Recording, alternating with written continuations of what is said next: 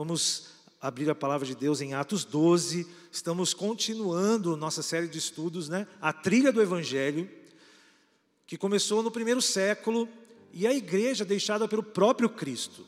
Esta igreja, essa comunidade contrastante, fazia diferença onde estava. Um estilo comunitário alegre, de dividir o pão de casa em casa. Falavam uns com os outros com salmos e hinos. Uma alegria estar junto, aquela comunidade atraía pessoas. Aquela comunidade era como um imã do Espírito Santo. As pessoas falavam: Eu quero fazer parte disso. Esse é o modelo de Jesus. Se nós esperamos que nós, como igreja, resgate, aqui na cidade de Campo Grande, sejamos um imã do Espírito Santo para atrair as pessoas e tirá-las do inferno. Amém? Quero ouvir você que quer ser imã de Jesus, um amém bem forte aí. Amém. Vamos atrair as pessoas para que elas recebam a mensagem da palavra. Atos 12, vamos ler este capítulo. E hoje é dia de ceia, estaremos aqui lembrando né, do que Jesus conquistou na cruz por nós. Que bênção. Atos 12, Atos 12. Por aquele tempo, mandou o rei Herodes prender alguns da igreja para os maltratar, fazendo passar a fio de espada a Tiago, irmão de João. Quando diz isso é porque ele matou o Tiago, né? Aqui é Herodes matou o apóstolo Tiago. Vendo ser isto, o versículo 3, agradável aos judeus, prosseguiu prendendo também a Pedro. E eram os dias dos pães asmos. Tendo feito prender, lançou no cárcere, entregando a quatro escoltas escoltas de quatro soldados cada uma, para o guardarem, tensionando apresentá-lo ao povo depois da Páscoa. Pedro, pois, estava guardado no cárcere, mas havia oração incessante a Deus por parte da igreja a favor dele. Ele estava preso, mas a igreja estava orando. É isso que está dizendo aqui no versículo 5. 6. Quando Herodes estava para apresentá-lo, naquela mesma noite, Pedro dormia entre dois soldados, olha a cena, entre dois soldados, acorrentado com duas cadeias, e sentinelas à porta guardavam o cárcere. Eis, porém, que sobreveio um anjo do Senhor, e uma luz iluminou a prisão, e tocando ele o lado de Pedro, o despertou, dizendo: Levanta-te, depressa. Então as cadeias caíram-lhe das mãos. Disse-lhe o anjo: Cinze-te a calça, as sandálias, ou seja, põe o cinto, né? fique em pé. E assim ele o fez. Disse-lhe mais: Põe a capa e segue-me. Então, saindo, seguia, não sabendo se era real o que se fazia por meio do anjo. Parecia antes uma visão. Depois de terem passado a primeira, a segunda sentinela, chegaram ao portão de ferro que dava para a cidade, o qual lhes abriu automaticamente. E saindo, enveredaram por uma rua, e logo adiante o anjo se apartou dele. Então Pedro, caindo em si, disse: Agora eu sei verdadeiramente que o Senhor enviou seu anjo e me livrou da mão de Herodes e de toda a expectativa do povo judaico. Considerando ele a sua situação, resolveu ir à casa de Maria, mãe de João, cognitado Marcos, onde muitas pessoas estavam congregadas e oravam. O que elas estavam fazendo, gente, ali na casa? Orando. Quando ele bateu ao póstigo do portão, veio uma criada chamada Rode ver quem era, reconhecendo a voz de Pedro, tão alegre que ficou que nem o fez entrar, mas voltou correndo para anunciar que Pedro estava junto do portão. Eles lhe disseram: Estás louca? Ela, porém, persistia em afirmar que assim era. Então disseram: É o seu anjo. Entretanto, Pedro continuava batendo, e então eles abriram, viram e ficaram atônitos. Ele, porém, fazendo-lhes um sinal com a mão para que se calassem, Pedro fez assim: ó. Eu fugi, né? Vamos ficar em silêncio aí, gente. Não vão ficar gritando. Foi uma gritaria, uma alegria. Estavam orando para Deus libertar Pedro. Aí ele chega ali, põe a mão e pede para se calar, contou-lhes com, como o Senhor o tirara da prisão. E acrescentou: anunciar isto a Tiago e aos irmãos. E saindo, retirou-se para o outro lugar. Sendo já dia, houve não pouco alvoroço entre os soldados sobre o que teria acontecido a Pedro. Herodes, tendo procurado e não achando, submetendo as sentinelas a inquérito, ordenou que fossem justiçadas. Ele matou todas essas sentinelas aqui, foram justiçadas. E decorrendo da Judéia para Cesareia, Herodes passou ali algum tempo. Ora, havia uma série de divergências entre Herodes e os habitantes de Tiro e Sidom, porém eles de comum acordo se apresentaram a ele, e depois de alcançar o favor de Blasto, é, camarista do rei, pediram reconciliação, porque a sua terra se abastecia do país do rei. Então, dia designado, Herodes, vestido de um traje real, o mesmo que matou Tiago, né? o mesmo que matou Tiago e prendeu Pedro, esse rei, né? ele se vestiu, né?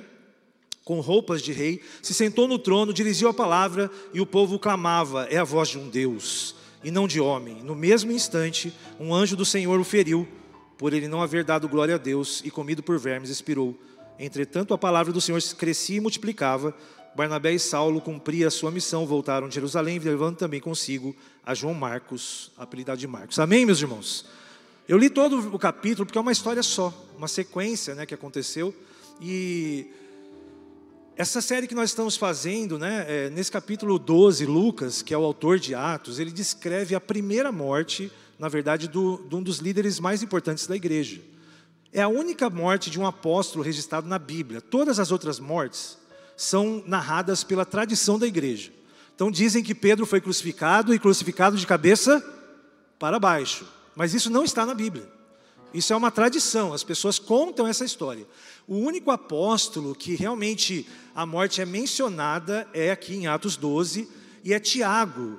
E o Tiago que morreu aqui é, não era o Tiago, irmão de Jesus, chamado de Tiago Menor. O Tiago que morreu aqui era aquele que era próximo de Jesus, irmão de João.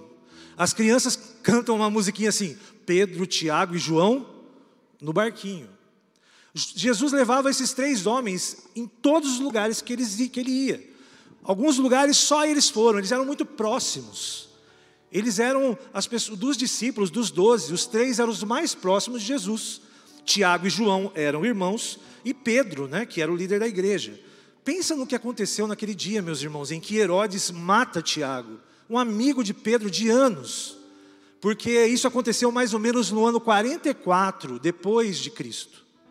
Isso quer dizer dez anos depois da morte de Jesus, exatamente dez anos. Por quê? Ele diz que isso aconteceu na festa dos pães asmos, perto da Páscoa. E Jesus foi crucificado na Páscoa, só que dez anos antes.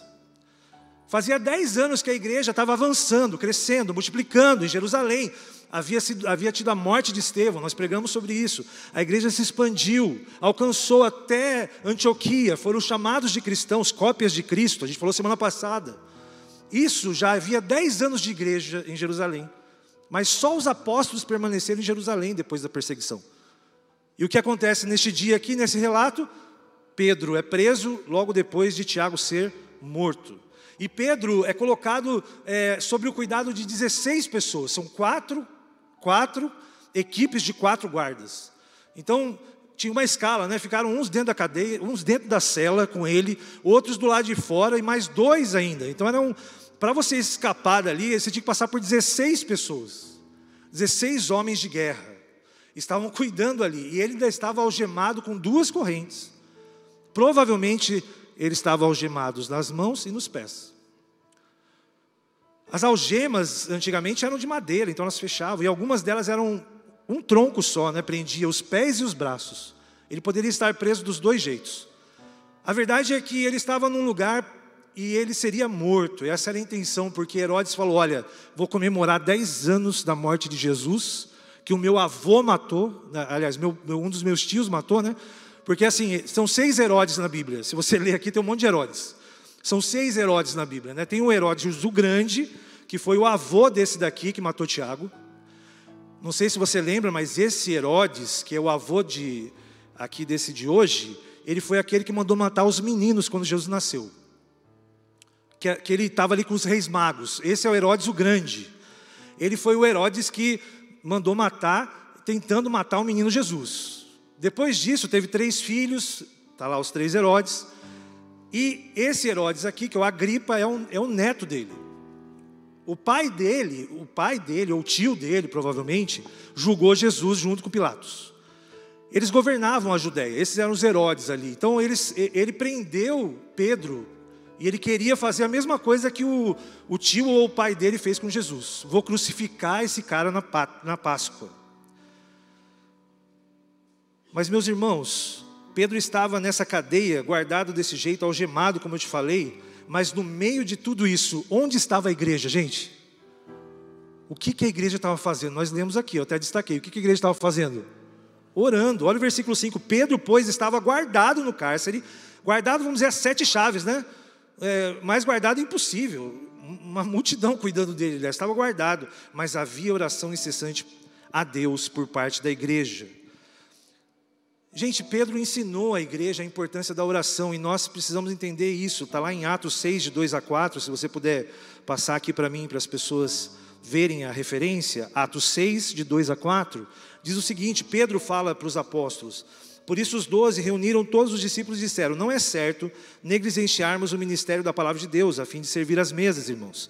Escolham entre vocês sete homens de bom testemunho, cheios do espírito de sabedoria, passaremos a eles essa tarefa e nos dedicaremos à oração e o ministério da palavra. Se tem uma coisa que é a força da igreja, meus irmãos, e era naquela época e tem que ser hoje aqui, é a oração e a palavra de Deus. Nós precisamos sempre olhar para isso. Né? O filósofo Aristóteles ele disse: a esperança é o sonho do homem acordado. E eu posso dizer que a oração é a esperança dos filhos e filhas de Deus que creem que é possível trilhar o caminho do sobrenatural com os pés no natural. Amém, meus irmãos? Se você ora, você sabe que é o acesso para o sobrenatural na sua vida. A oração é a porta do sobrenatural. É onde você acessa. Quem não ora não experimenta. Quem não ora não quer ficar na presença de Deus. Nós temos falado sobre isso. O ambiente da presença de Deus, ele é permeado da oração. E é isso que estava acontecendo. Um líder estava preso, ele ia ser morto, mas a igreja fez o que ela poderia fazer. Ela não tinha força para libertar Pedro, mas ela tinha força para orar. Porque essa é a nossa esperança, né? E o tema de hoje é sonhando acordado. Orar é como as coisas acontecessem num sonho, mas você está acordado.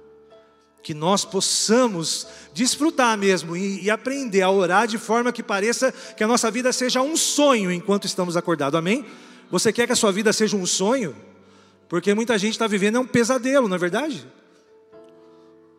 A gente quer ficar como aqueles que dizem, né, o livro de Salmos, aqueles que ficam como os que sonham, alegres, eu declaro sobre a sua vida nesta manhã que os seus sonhos serão realizados nesta manhã. Muitos sonhos aqui. Se temos pessoas, temos sonhos. Não é verdade?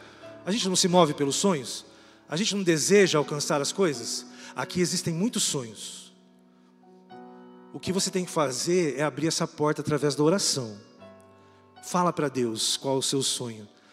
E você vai ser é, agraciado em nome de Jesus. Se for vontade de Deus, vai acontecer na sua vida. Amém? Se for vontade de Deus. Esse texto nos ensina que enquanto, a, que enquanto o que estamos vivendo aqui, essa dificuldade, a gente deve buscar a Deus de maneira incessante. Meus irmãos, nós temos que vigiar, porque o tempo é difícil. Se tem uma coisa que a gente deveria estar fazendo é oração. E a minha pergunta é, para mim e para você nessa manhã, você está orando incessantemente? Ou só quando a coisa aperta, só quando o calo aperta? Esse é, é, é a questão, né? E a gente sabe que o grande problema da nossa geração é cair na trivialidade. Sabe o que é a trivialidade? É achar que oração é uma reza. Achar que o poder de Deus, que as coisas que Deus nos dá, é algo trivial. Meu irmão, existe uma coisa que a gente não pode perder: é o assombro de viver na presença de Deus. Sabe por quê? A trivialidade, achar que tudo é comum, é a porta da religiosidade é a gente orar sem crer, é a gente vir aqui no domingo sem acreditar que Deus vai agir. Meus irmãos, estar na presença de Deus não é nada trivial. Peça a Deus, eu quero sentir o mesmo assombro que Pedro sentiu naquele dia. Eu quero sentir realmente que a minha esperança está sendo renovada e eu quero ver o Senhor, amém? Peça que você seja igual o profeta Isaías, que viu o Senhor num trono, os serafins estavam em volta dele, não é uma coisa comum. Você, já, você, você imaginou ver o trono de Deus, os serafins? Isso não é nada comum. É o assombro de quem está na presença de Deus. Eu quero ter essa mesma visão, em nome de Jesus. Um de Deus me dá essa visão. Ver o Senhor Jesus num trono, como Estevão, que nós pregamos aqui, enquanto ele estava apedrejado, ele abriu os céus abertos, ele viu a glória de Deus Pai, cheio do Espírito Santo, e viu Jesus no meio da glória de Deus. Maravilhoso, meu irmão. Paulo no caminho de Damasco, que encontrou com essa mesma luz que quebrou os grilhões de Pedro, e ele falou: Eu sou Jesus. Encontrar com essa luz é encontrar com o próprio Jesus. Quando nós oramos, nós estamos marcando o encontro com Jesus. Quando você vai para sua seu quarto, ou por algum lugar, ou está aqui, você está orando, você está pedindo acesso para entrar na presença do Santo dos Santos. Que glória, meus irmãos! Nem todo mundo podia fazer isso, só Jesus abriu esse caminho. Antes era só o sacerdote. E você, com fé, orando incessantemente, eu e você podemos ver a glória de Deus. É o que eu mais quero. Peço para Deus, Senhor, hoje, amanhã na minha oração, eu quero ver a Sua glória. Quando a gente perde a esperança, sabe, da fé, é, que Deus pode intervir na nossa realidade, nós entramos no, na, na descrença, porque a gente acha que nada é possível, mas tudo é possível para aquele que crê. É o que a Bíblia falou, e a gente fica com medo, aí vem a ansiedade, porque a gente não confia. A trivialidade, quando a gente acostuma com as coisas, a gente entra mesmo na falta de fé. E a fé sem obras é morta. Então o que mata a nossa fé também é quando a gente não, não serve as pessoas, quando a gente não vai e não alcança as pessoas. Sexta-feira, meus irmãos, eu fui impactado no Esquadrão da Vida, comemorando 22 anos é, de ação né, aqui nessa cidade de Campo Grande. 22 anos. Você pode dar uma salva de palmas para o Esquadrão da Vida, meus irmãos? Pastor Samir, que Deus continue abençoando. O senhor vai falar aqui melhor, com certeza. Mas eu queria dar esse testemunho porque a minha fé foi renovada naquela sexta-feira, sabe por quê? Porque quando a gente vê as coisas que Deus faz, as obras dele, quando a gente participa de uma igreja como a resgate, a nossa fé é renovada. Meus irmãos, eu vi uma apresentação de dança lá de uma irmã que estava numa cadeira de roda, eu não sei o nome dela, você sabe, né, Patrick? Sandy. O que, que, que ela tinha, Patrick? Ela tem uma paralisia. Ela tem uma paralisia, meus irmãos. Eu, eu, eu, trabalhei com muitos anos com adolescentes fazendo um grupo de dança, meus irmãos. Assim, eu, eu conheço muitas coreografias de King's Kid, sabe? mas uma coreografia igual aquela, minha esposa não parava de chorar. Sabe por quê? Aquela moça com a paralisia, ela estava dançando, assim, um esforço para mexer o braço. Meus irmãos, que esforço que ela estava fazendo para mexer o braço. E ela fazia assim, colocava a mão no coração, uma mão assim, ressequida, sabe? Eu falei, Deus, cura essa mulher em nome de Jesus. Olha que amor que ela tem pelo Senhor. No final, cara, elas levantam ela da cadeira de rodas e a mulher começa a, dançar daquele jeito com o seu braço só, porque é só o que ela podia mexer. Enquanto nós temos tudo e a gente não dedica um tempinho para oração. Tem gente que, que dedica o que pode, um movimento. Meus irmãos, aquilo lá foi demais, eu fico arrepiado só de ver. Sabe, eu falei, Deus, muito obrigado por eu estar vendo isso, sabe? Uma, uma senhora tão debilitada, mas tudo que ela tinha, o braço dela, ela levantou para honrar o Deus. Aquilo ali foi assombroso. Quando eu falo assombroso, não é de dar susto, gente, é de ficar maravilhado, sabe? É coisa de você ficar, gente, que é isso? O que, que é isso? Como Deus pode fazer essas coisas? Porque uma pessoa daquela tinha que estar na cama e ela teve forças para levantar o braço para adorar a Deus. Meus irmãos, eu falo, olha, eu estou muito longe disso daí. Minha fé foi renovada, porque a gente não pode cessar de estar nesse ambiente em que a gente sente a presença do Espírito Santo, meus irmãos. Se você vier aqui só para estar ouvindo alguma coisa, e você não desfrutar do Espírito Santo que está aí com você, não adiantou nada hoje de manhã. Você precisa, Senhor, eu quero sair daqui modificado, transformado. Eu quero sair daqui pronto para uma semana de vitória, mas também pronto para enfrentar lutas. Não saia daqui do mesmo jeito que você entrou, saia cheio do Espírito Santo em nome de Jesus. Em nome de Jesus. Quando a gente deixa de estar na presença de Deus, sem esse ambiente, a gente vira religioso. Nós questionamos o sobrenatural, a gente perde a fé e a gente acaba perseguindo aqueles que têm fé, como se fosse até errado ter fé. Porque nós somos movidos às vezes por isso, cuidado com esse sentimento, era assim que acontecia. Os judeus ficaram felizes de Tiago ter sido morto. Como assim? Como que você vai ficar feliz de uma pessoa ser morta ao fio da espada? E como Herodes, ah, agora eu vou prender Pedro e vou matar ele bem no dia que Jesus foi morto, há 10 anos atrás, só para o pessoal ficar feliz. Olha como nós estamos vivendo o mundo. As pessoas felizes com as tragédias dos outros. E nós estamos, estamos vivendo um momento também de divisão, de cada um quer ir para o lado. Meus irmãos, que terror que está acontecendo nas nossas vidas o assombro inimaginável acontece, né, a ponto de Pedro pensar que estava sonhando. Né? Ele deixa assim, ó, então, no versículo 9, então saindo seguia, não sabia que era se era real o que se, ou se fazia pelo anjo ou parecia uma visão. Nem Pedro sabia o que estava acontecendo. Meus irmãos, Pedro foi passando, primeiro que caiu as correntes, depois as pessoas estavam dormindo do lado dele não viram. Ele colocou uma capa, que eu acho que é a capa da invisibilidade. O anjo falou assim: eu ponho essa capa. Eu acho que quando ele colocou aquela capa, meu irmão, ele desapareceu. Porque ele passa pelos 16 homens e ninguém vê. Tem certeza, Patrick? Vamos ver se a gente pede para Deus dar uma capa da invisibilidade. Pedro foi olhando aquilo e foi vendo as pessoas. Sabe quando você passa, a pessoa não te vê? Meus irmãos, que maravilha. Na década de 80 tinha um pastor que chamava Paulo Solonca. E ele disse: Deus tocou meu coração, eu vou contrabandear Bíblias para a janela 1040, ele levou um caminhão de Bíblias para a Tchecoslováquia. Sabe o que aconteceu? Quando parou na barreira, as pessoas abriram um caminhão cheio de Bíblias e não viram nada. E aquelas Bíblias entraram ali e evangelizaram aquele lugar. Deus quer te levar para o invisível da presença dEle. Sabe o que Deus quer, meu irmão, nessa manhã? É deixar você invisível para os problemas porque o que Pedro estava era acorrentado. Se existe alguma coisa que está aprendendo na sua vida hoje, nessa manhã, se você tem algo prendendo na sua vida, meu irmão, seja o que for, peça para Deus: Deus me faz ficar invisível para isso. Quebra essa corrente. Se existe alguém na sua família, alguma pessoa que está precisando ser liberto, essa é a manhã de você orar, porque cadeias vão cair. Cadeias vão cair se você tiver fé, se você sair da trivialidade, se você ir para esse ambiente da presença de Deus. Gente, que maravilha isso daqui, você ficar invisível para os seus problemas, sabe? Você poder passar no meio dos seus inimigos, que hoje pode ser um desemprego, hoje pode ser a fome, hoje pode ser qualquer coisa, e Deus vai te deixar invisível. Esse é meu filho e minha filha. Eu vou deixar invisível para os problemas. Meus irmãos e minhas irmãs, entra no invisível da presença de Deus.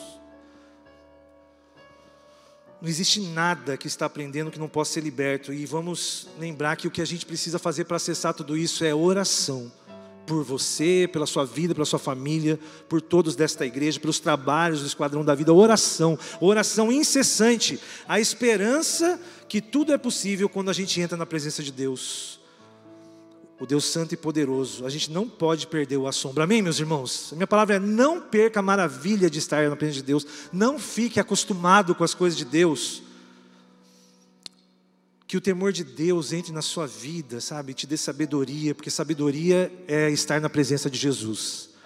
A Bíblia diz que Jesus se fez a sabedoria de Deus. Então, quando a gente está com Jesus, a gente está, sabe, protegido Sabe que a minha oração, quando você estiver servindo a ceia nessa manhã, que a gente vai ministrar a ceia hoje, que o Senhor faça com você o que ele fez com Moisés. Quando Moisés ele falou: "Deus, eu quero ver a sua glória". Você quer ver a glória de Deus? Ah, pouca gente quer ver a glória de Deus aqui, pastor Samir. Estou perguntando de novo, você perdeu a chance. Você quer ver a glória de Deus? Amém. Moisés queria ver a glória de Deus. Ele falou: "Deus, eu quero ver a sua glória". Ele falou: "Moisés, não é bem assim não. Ninguém consegue ver a minha glória e, e permanece vivo. Sabe o que, que, que, que Deus falou? Mas eu, eu te amo, você é meu amigo. Eu vou te deixar ali escondido na fenda da rocha. Meus irmãos, a palavra de Deus fala que a nossa rocha, quem que é? É Jesus. É a nossa rocha, a rocha da nossa salvação. Sabe o que, Jesus faz? Ele te protege, igual protegeu ali Moisés. Quando a gente tem Jesus, a gente está na fenda da rocha.